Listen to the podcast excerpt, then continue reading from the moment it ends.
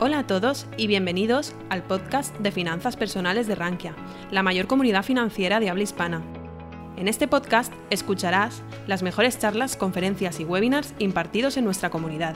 No olvides suscribirte a nuestras plataformas para estar al tanto de todo nuestro contenido.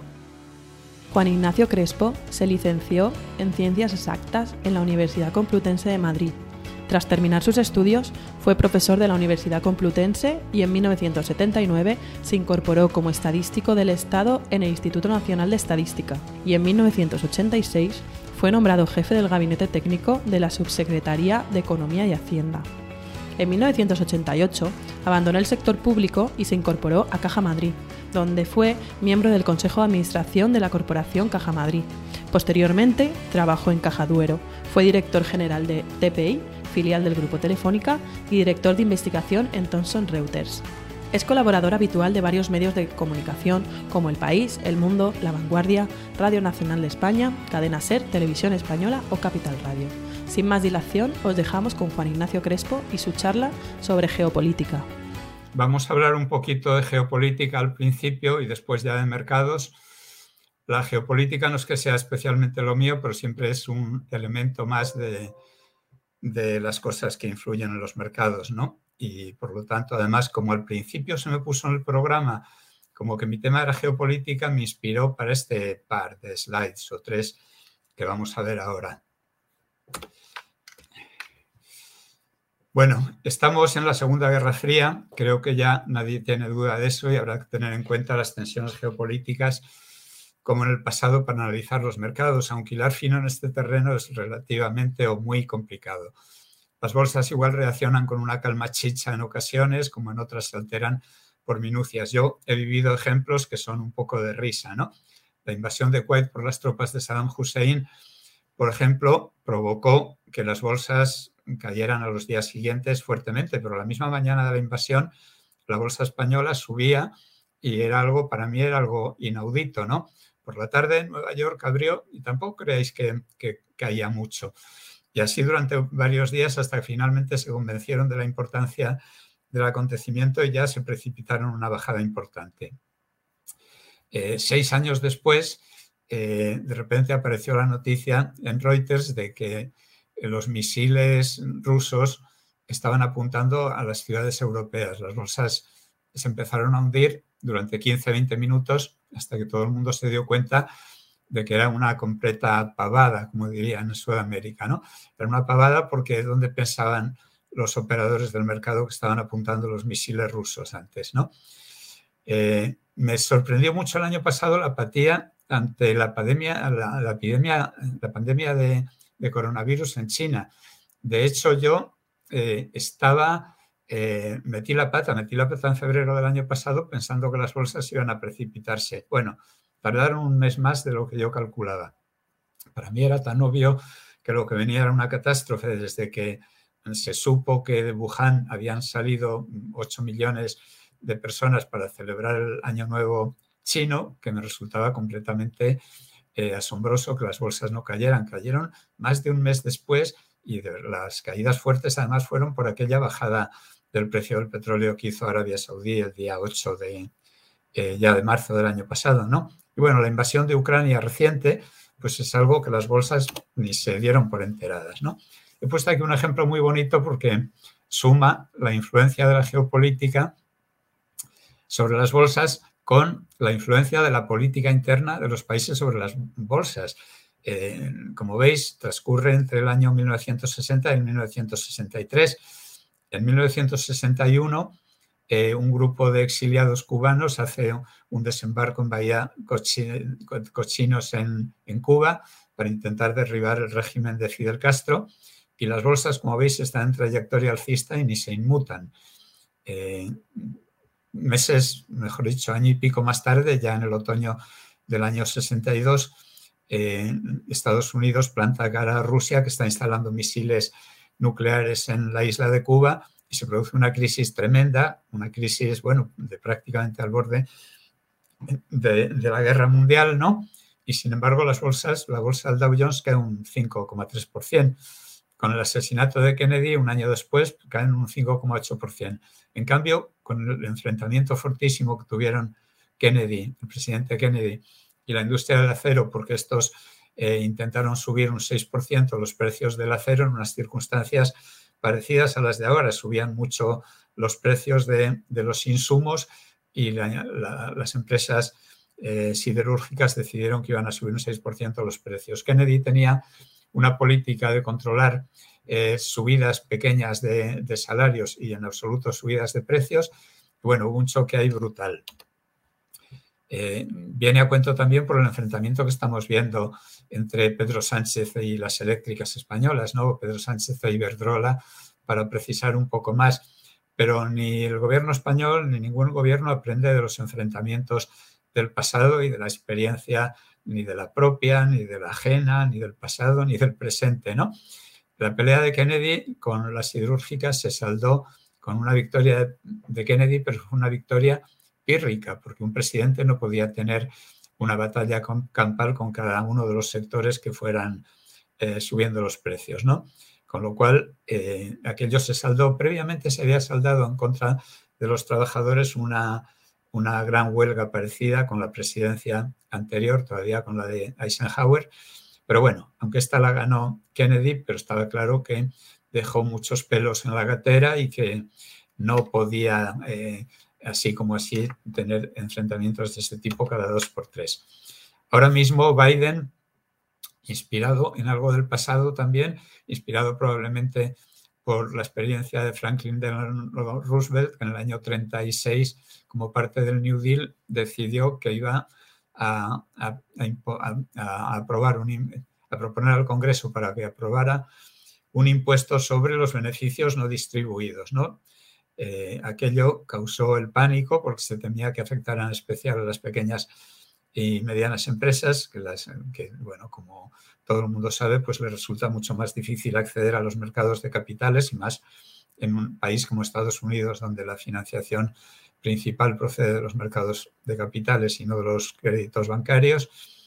Y bueno, finalmente esa, esa norma que fue aprobada en el 36 la aguaron mucho en el Congreso y terminó implantando unos, unos tipos impositivos de entre el 7 y el 27%, como se ve en la pantalla y dejaron fuera de, la aplicación a buena parte de las empresas pequeñas. Ahora Joe Biden está planteando, o uno de los senadores demócratas está planteando, y el presidente y los demócratas, el Partido Demócrata están considerando eh, imponer un impuesto sobre las plusvalías no materializadas, ¿no? Es decir, la historia repitiéndose una y otra vez eh, sin tener en cuenta mucho los problemas del pasado y la repetición de experiencias pasadas. En 1937 se inició una segunda recesión, eh, la, famosa del crack bursátil de, 1929 se había terminado en, 1932. La llegada de eh, Roosevelt al poder, además, y sus medidas, aparte de los muchos años que llevaban de recesión, provocó una salida muy, muy fuerte, tanto de las bolsas como de la propia economía norteamericana, y sin embargo, pues Roosevelt acometió esa subida de impuestos en 1936 y en el 37 se inició una nueva recesión. Ahí puede haber demagogia para justificar esa segunda recesión por eh, la subida de impuestos, pero también hubo problemas de política monetaria. Bueno, seguramente todo contribuyó un poco a que esa segunda recesión que no fue muy larga de duración, año, año y medio, pero que sí fue relativamente grave. Eh, el momento actual es un momento tremendo porque, como pone eh, la entrada de esta, esta parte de la economía global, en mi opinión, se encuentra en un callejón sin salida.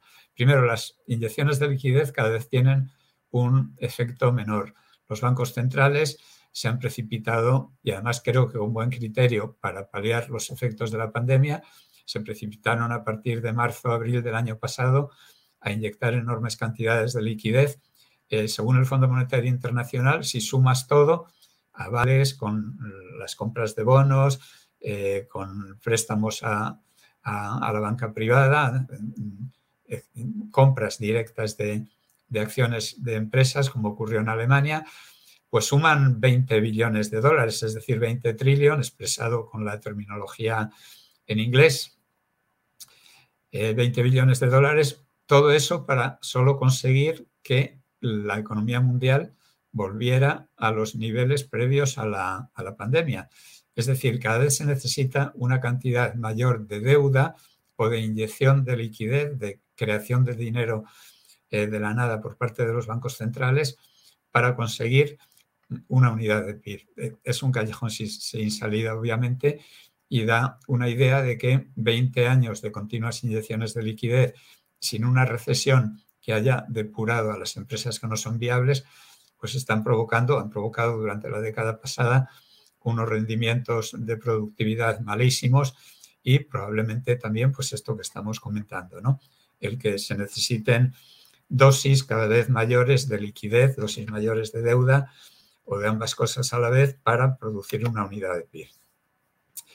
Eh, con esas cantidades inyectadas estamos más o menos como a finales de 2019. El comercio mundial se ha recuperado muy rápidamente después de hundirse, pero está solo un 1,7% por encima de su nivel de antes de la pandemia. Luego veremos un gráfico. O el índice de confianza de consumidores no ha, alcanzado el máximo del ciclo anterior. Se ha quedado eh, a 10, 12 puntos del máximo del ciclo anterior y a partir de ahí ha caído otros 10, 12 puntos. Solo entre el BCE y la Reserva Federal, si se suman las cantidades que han inyectado a la economía desde marzo del año pasado, son 9, el equivalente a 9 billones de dólares, cambiando a dólares, obviamente, las cantidades en euros que, que creó de la nada el Banco Central Europeo. Ahí está el gráfico en el que se suman los balances de la Reserva Federal y del Banco Central Europeo. Como se ve, parte de 2003, el inicio del gráfico es 2003, en 2003 estaban como en 1,3 billones de dólares, la suma de los dos balances expresados en dólares, y ahora mismo estamos en 18, 18 billones, 18 trillón de dólares. Como se ve en esta parte de, de la pantalla, desde marzo del año pasado hemos pasado de unos 8 a unos 18 billones de dólares. En este otro gráfico lo que se ve son los dos balances por separado, por si alguien tiene interés en verlos, pero ahora mismo están los dos en, entre 8 y medio y 9 billones de dólares. Bueno, esto es lo que acabamos de comentar y en 2003 esa cantidad era, he puesto aquí 1,5, yo creo que era incluso un poco menor y se distribuía mitad Banco Central Europeo, mitad Reserva Federal. El comercio global, como decía antes, aunque se ha recuperado muy rápido, pero apenas llega o supera, vamos, superan un 1,7% eh, los datos de comercio global de justo antes de la pandemia, del mes de diciembre de 2019. Ahí tenemos la serie histórica graficada. Vemos que hace unos cuantos meses, en marzo, llegó al máximo de la recuperación, que es con ese 130,57, y posteriormente en dientes de sierra ha ido cayendo. El último dato es el del mes de agosto, porque el comercio mundial se publica siempre con dos meses de retraso. Entonces estamos a punto, bueno, a punto. Hoy es día 10, 24, 25, o sea que faltan dos semanas para que se publique el dato del mes de septiembre y veamos qué es lo que está sucediendo. Aquí están las tasas anuales. Como se ve, el comercio se hundió en marzo del año pasado un 17,5%. Fue un hundimiento un poco menor que el de la crisis financiera, que casi que rozó el 19%. La recuperación ha sido mucho más rápida que la crisis financiera porque las cantidades inyectadas a la economía también han sido, vamos, súbitamente muy superiores. Pero una vez eh, alcanzada esa recuperación fuerte, hasta el, del 25,28% de abril eh, pasado, pues ha ido decayendo hasta una tasa anual del 8,23%. Esta recuperación después de la caída y posterior, eh, posterior caída es algo bastante normal y explicable, pero eh, el problema es el, gráfico anterior que, va cediendo aún más. Bueno, el índice báltico, como sabéis, es una de mis especialidades y en el último mes largo, es decir, desde el 7 de octubre, ha caído un 52%. Lleva ahora dos días, ayer anteayer que, ha recuperado un poco, con lo cual estaríamos en un 50% de, caída aproximadamente ahora mismo. Eh, no, he visto aún el dato de hoy. Eh, entonces, en la parte de abajo lo que se ve es el índice báltico, que veréis que aunque nos asusta mucho porque subió a 5.500, reflejando esa demanda de materias primas tan fuerte, propia de la recuperación tan intensa que hemos vivido, eh, pero en realidad si lo comparamos con los, con los niveles que alcanzó el índice en 2008, que fueron superiores a 11.000, pues parece, bueno, es justamente la mitad, ¿no? En la parte de arriba se ve la evolución del PIB y mundial y del PIB de, de, Estados Unidos, que como veis, bueno, pues en las bandas verticales sombreadas son las recesiones. Entonces aquí se ve cómo caen los dos, aquí se ve también cómo caen los dos y no, obviamente no hay datos de 2021 para ver cómo ha sido de fuerte la recuperación.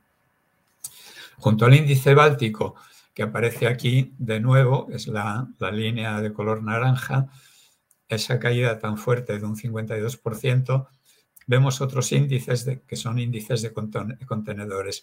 El índice báltico lo que mide es la evolución de eh, de los fletes, el coste de los fletes de, materias primas en bruto o a granel, como mineral de hierro, carbón, etcétera, o cereales.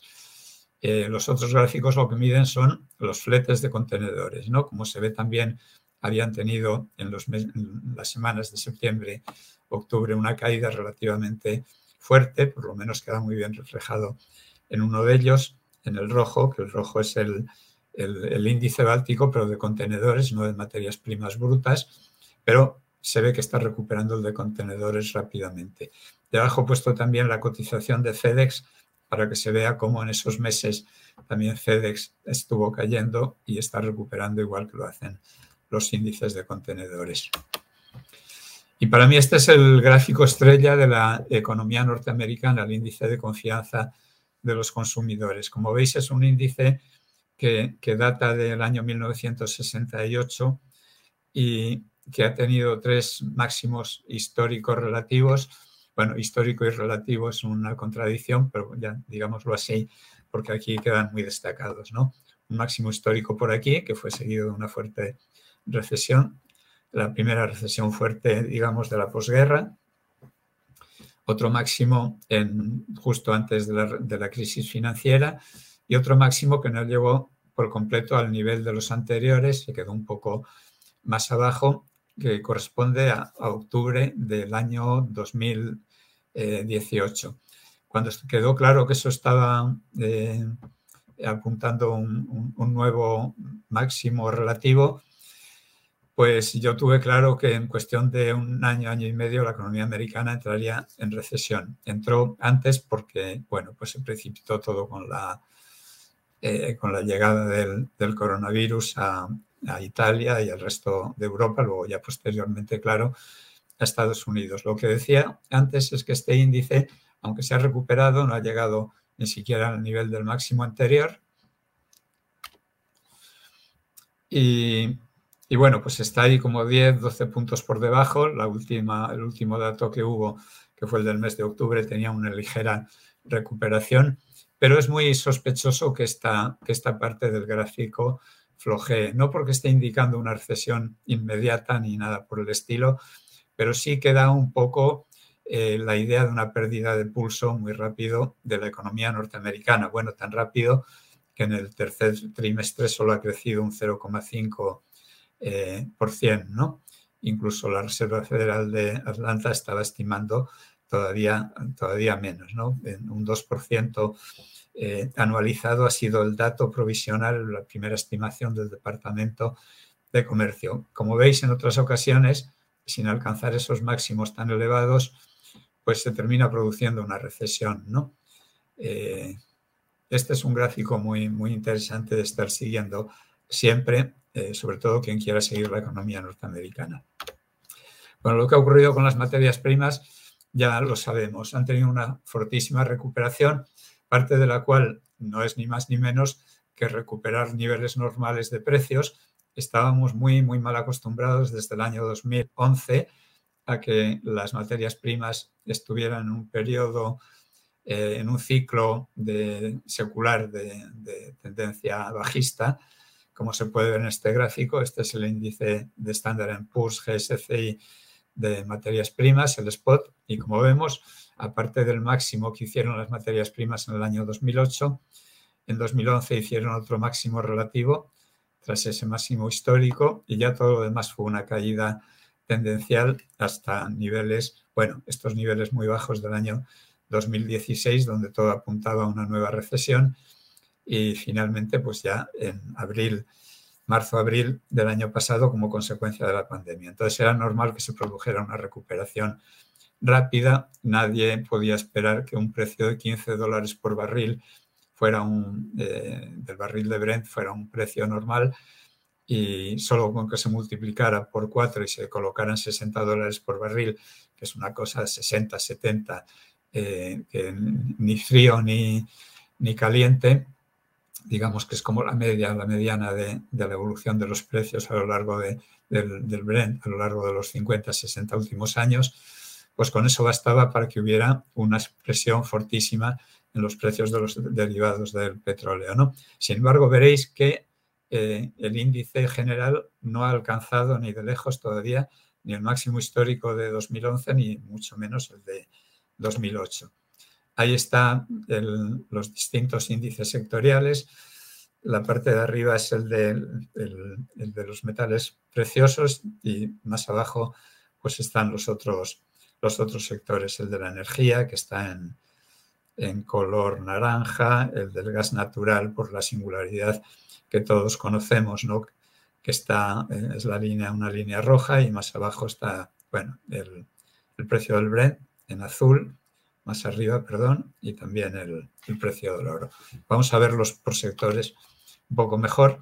A ver, las materias primas agrícolas, como se ve, a pesar de la subida tan fuerte que han tenido este año, pues están muy lejos también de sus máximos históricos.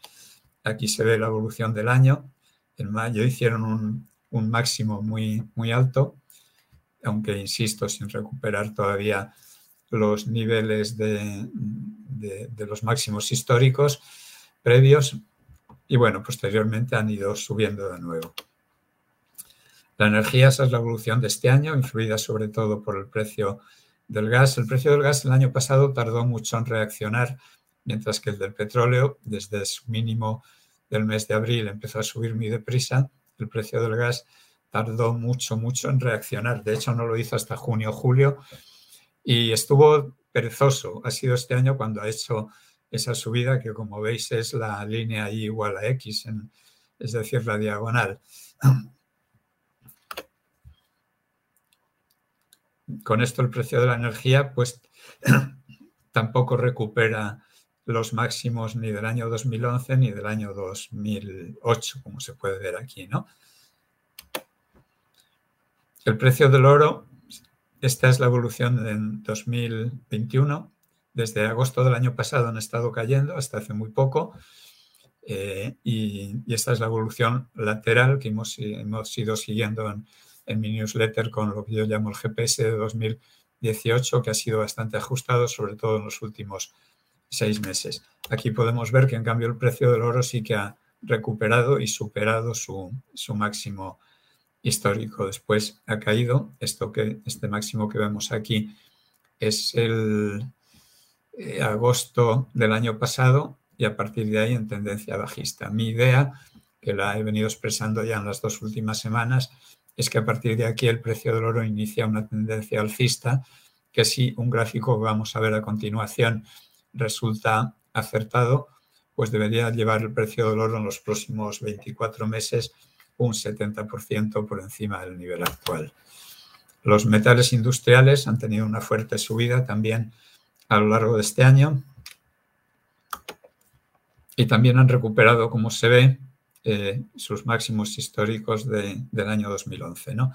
Esa tendencia secular decreciente del precio de las materias primas desde el año 2011 yo la conté por primera vez en, en unas jornadas en, Praga, en el Banco Central, en Praga, mm, apuntando casi como contraposición a un banquero australiano que recomendaba compra de materias primas. Yo tuve la intuición, porque era muy, muy intuitivo en ese momento, había visto gráficos, pero no lo tenía tan claro, de que el precio de las materias primas entraba en un, periodo de 10, 12, 15 años de, caída.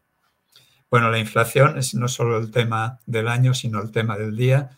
Hoy supongo que habréis visto que el IPC norteamericano ha pegado una nueva subida muy fuerte, que lo coloca en un 6,2% anual y que coloca la inflación subyacente de medida por el IPC en un 4,6, es decir, una subida bastante fuerte, pero con el equivalente a 20 billones de dólares inyectados en la economía, eh, habiendo solo conseguido que el Producto Mundial esté al mismo nivel que, en 2019, pues la historia es que es muy fácil, ¿no? El, el, PIB de 2019, el PIB mundial del 19, con 20 billones de dólares más circulando, esta cifra de 20 billones de dólares es un número redondo, como decía en una slide anterior, aunque creo que yo no lo he comentado, si se quitan avales, bueno, si se quitan cosas que duplican, porque cuando eh, un banco central hace un préstamo a un banco español y el banco español hace ese préstamo a sus clientes, pues ahí se puede estar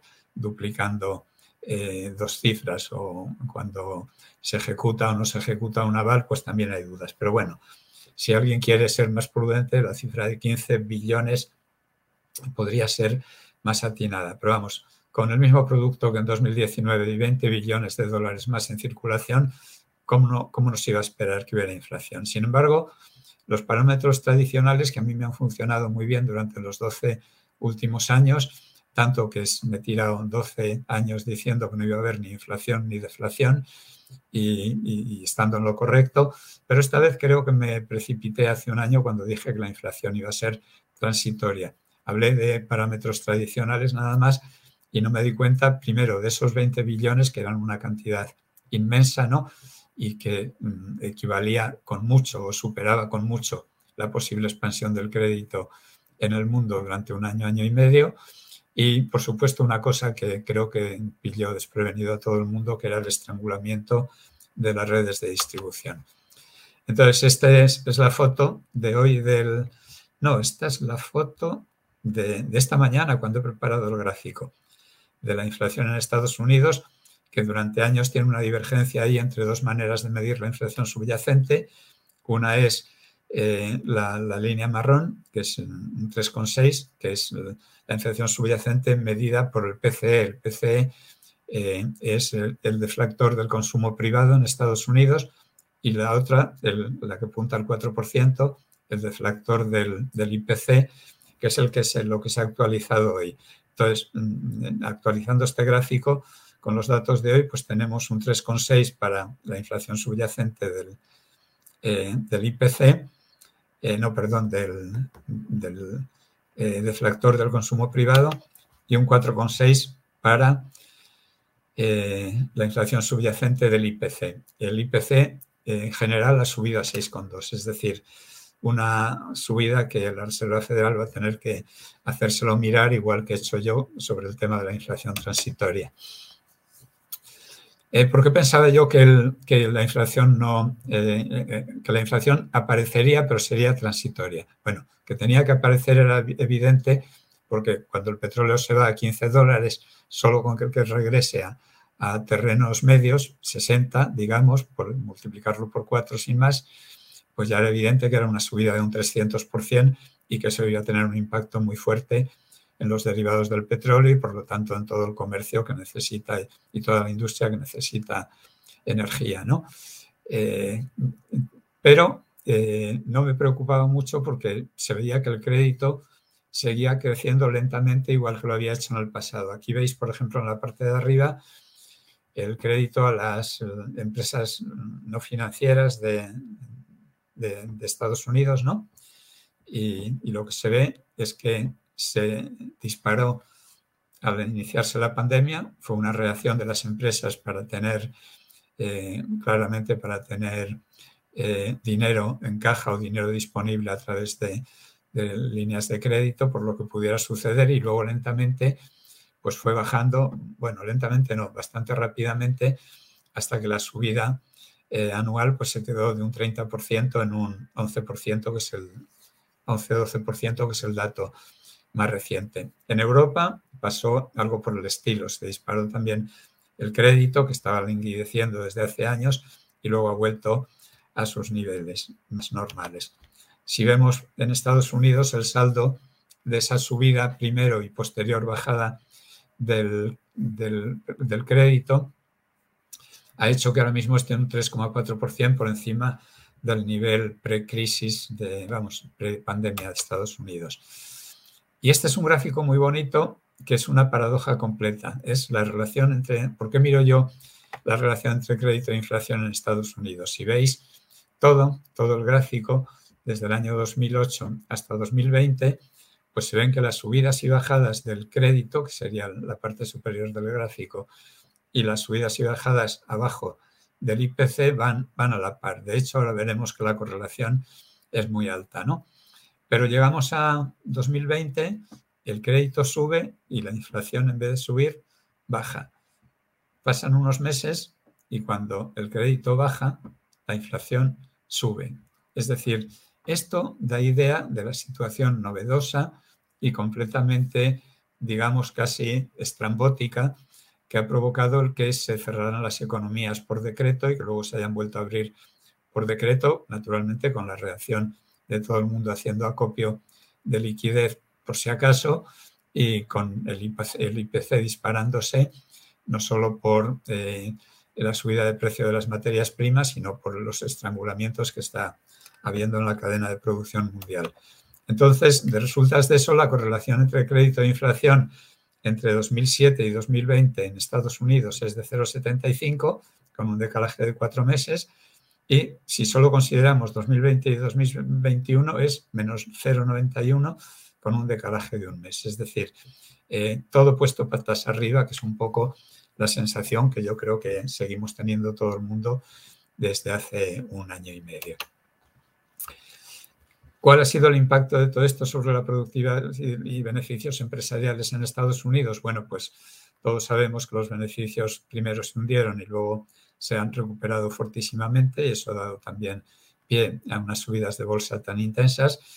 Y eh, todos yo esperaba al menos que la productividad tuviera incrementos muy fuertes y allí hay una doble circunstancia, la productividad aparente, es decir, la que mide el producto por cada empleado y otro la productividad total de los factores que mide productividad conjunta del factor trabajo y el factor capital eh, y tienen un comportamiento muy distinto. Como vemos en la parte de arriba del gráfico, eh, no, este es un gráfico solo de los beneficios, beneficios unitarios y beneficios de sociedades. La parte de arriba es el, vicio, es el beneficio unitario de eh, el beneficio unitario de las empresas no financieras de Estados Unidos. Es como la, no lo estoy contando al revés, perdón, es la parte de abajo, es el beneficio unitario de las empresas no financieras de Estados Unidos, que son como la mitad de la economía. Son, eh, y, en la parte de arriba tenemos el beneficio de sociedades. El beneficio de sociedades hasta el tercer trimestre pues es eh, altísimo, 45%, mientras y, el beneficio unitario pues se quedan los niveles máximos también de, las crisis anteriores, es decir, en niveles del 40% como la crisis mm, financiera, incluso fue más alto tras el estallido de la burbuja tecnológica, es decir, han vuelto a niveles o normales de otras de recuperación de otras crisis o eh, o incluso eh, superiores casi, o podemos, a lo mejor los, los vemos todavía superiores. Vemos que en el caso de los beneficios del conjunto de, las sociedades de, Estados Unidos, pues está a niveles de 45%, en la crisis anterior llegó a 52%, en cambio tras la burbuja tecnológica, el pinchazo de la burbuja tecnológica se quedó en, en un 30%, ¿no? Hasta aquí, normal. Eh, lo que sorprende es el hundimiento de la productividad en de la economía de Estados Unidos en el tercer trimestre de, este año. Ha pasado de un 3,9%, es decir, una recuperación muy fuerte, que es lo normal tras una recesión, y que hacía pensar que siguiera recuperando fuertemente, a un menos 0,63%. Son siempre cambios anuales, es decir, comparando con el mismo periodo del, año anterior. Y esto es una señal de alarma muy fuerte, salvo que los datos próximos que salgan de, productividad, productividad estamos hablando por, por hora trabajada. ¿no? Y vamos a hablar del futuro, que supongo que es lo que más nos interesa a todos. El índice de sorpresas económicas de Citigroup, vemos en la línea naranja, está cayendo, ha venido cayendo en los últimos meses muy fuertemente y es una señal de alarma. Por suerte, recientemente ha recuperado, se ve aquí en la parte de la derecha del gráfico, y ahora mismo está neutral, ¿no? ligeramente por encima de cero. El problema es que este índice, como se ve, ha seguido el GP, lo que yo llamo el GPS de 2018 y comparando con su evolución en 2018-2019, vemos que, va muy pegado, ¿no? Esa evolución va muy pegada a lo que fue en los años 18-19, todo medido en términos porcentuales, ¿no? Con lo cual, si esto se convierte en realidad, pues tenemos una nueva, una nueva caída del índice. Ese es el, el propio eh, bueno, es el mismo índice, solo que ampliando por la derecha el tiempo. Si siguiera con un comportamiento la línea roja tan pegada a la línea azul, pues lo que veríamos son oscilaciones propias de una economía floja, pero que tampoco se mete en problemas excesivos. Eh, primera pregunta, ¿ha tocado el gas natural ya su máximo del año? Desde hace casi tres semanas yo hice esta hipótesis muy, muy arriesgada, de hecho la llamaba eh, hipótesis improbable y llegué a la conclusión de que sí, de que aunque sea improbable que esto sea cierto, eh, el aspecto de este gráfico da la impresión de que sí. Como vemos aquí, la línea verde, que es la evolución del gas natural, eh, pues desde finales del, año pasado, se ve que ha hecho ese máximo como del 5 de, de octubre y luego ya ha caído y ya tiene el aspecto de un movimiento lateral. ¿En qué basaba yo la idea de, que, o la hipótesis improbable de que hubiéramos visto los máximos hace ya algo más de un mes? Pues en que la divergencia con el precio del petróleo estaba siendo demasiado grande. Esta divergencia entre la evolución en el año del precio del gas natural y del Brent es llamativa porque de vez en cuando se produce, pero siempre se reconduce eh, a que tengan mm, revalorizaciones muy parecidas, ¿no? Entonces ya lleva muchos meses con esa divergencia sin cerrarse. Entonces yo pensaba que también que lo más probable, vamos, lo más probable no, lo improbable, pero razonable, es que el precio del gas cayera y se cerrara. Podría cerrarse esa divergencia por la subida del petróleo Brent, pero el petróleo Brent no consigue pasar del máximo del año del año 2000 20, no, del año 2018. En 2018, en octubre, el Brent hizo un máximo de 86,6 dólares por barril. Y en esta parte que vemos aquí un poco de movimiento lateral de los dos últimos meses, el Brent se acerca, pero cada vez que se acerca retrocede. Bueno, eso me hizo pensar que, que podríamos haber visto ya el precio máximo del gas natural eh, llamaba la hipótesis improbable porque eh, si miramos los últimos 27 años, los meses en que más veces ha habido máximos del, gas, del precio del gas natural han sido mes de noviembre y mes de diciembre. Bueno, acabamos de, empezar noviembre y estamos en uno de esos meses. Eh, entre noviembre y diciembre de 27 años eh, los máximos han caído en 16, 17 años, ¿no?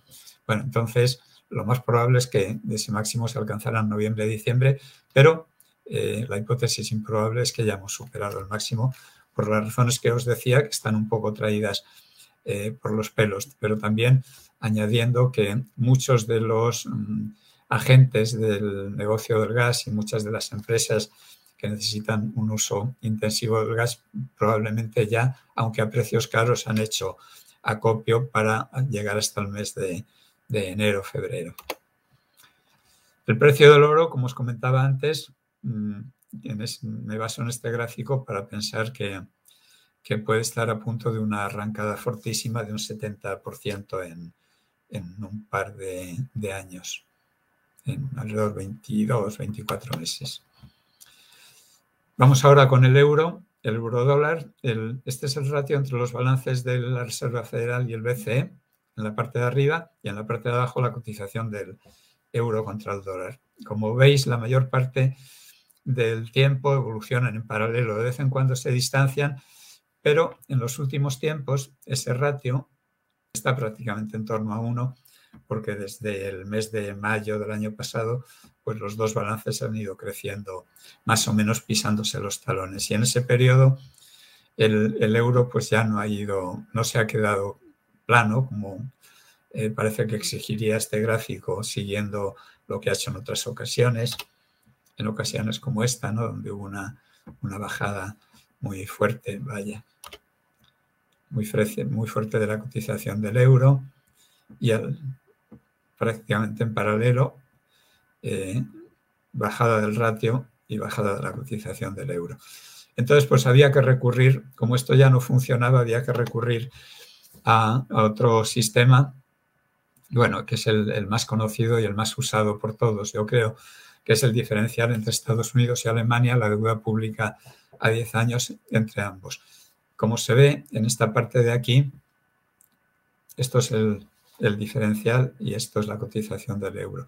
Pues también más o menos ha ido siguiendo este criterio de ampliación del diferencial entre, entre las, deudas públicas de Estados Unidos y Alemania.